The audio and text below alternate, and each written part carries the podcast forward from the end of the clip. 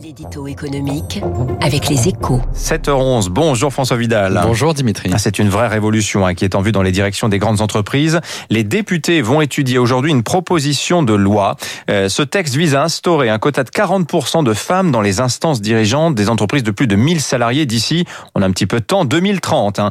Vous pensez François que cela va changer la donne? Ben, ce texte, hein, c'est une arme de modification massive de l'équilibre des pouvoirs au sein des entreprises, car il s'attaque au cœur de l'organisation en imposant la présence de femmes aux postes clés du management. Direction générale, euh, direction financière, des ressources humaines, des achats ou encore euh, patron de succursale, etc., etc. Autant de fonctions clés dans lesquelles les femmes sont encore trop rares aujourd'hui.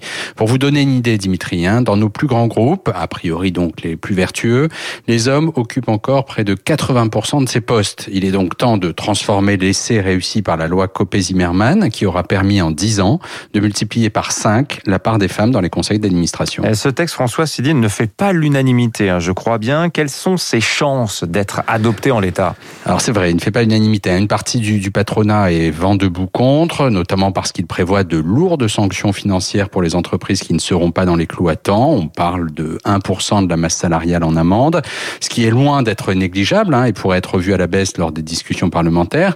Mais la proposition de loi devrait passer sans problème l'obstacle du Parlement, où la question de la parité ne fait pas vraiment débat.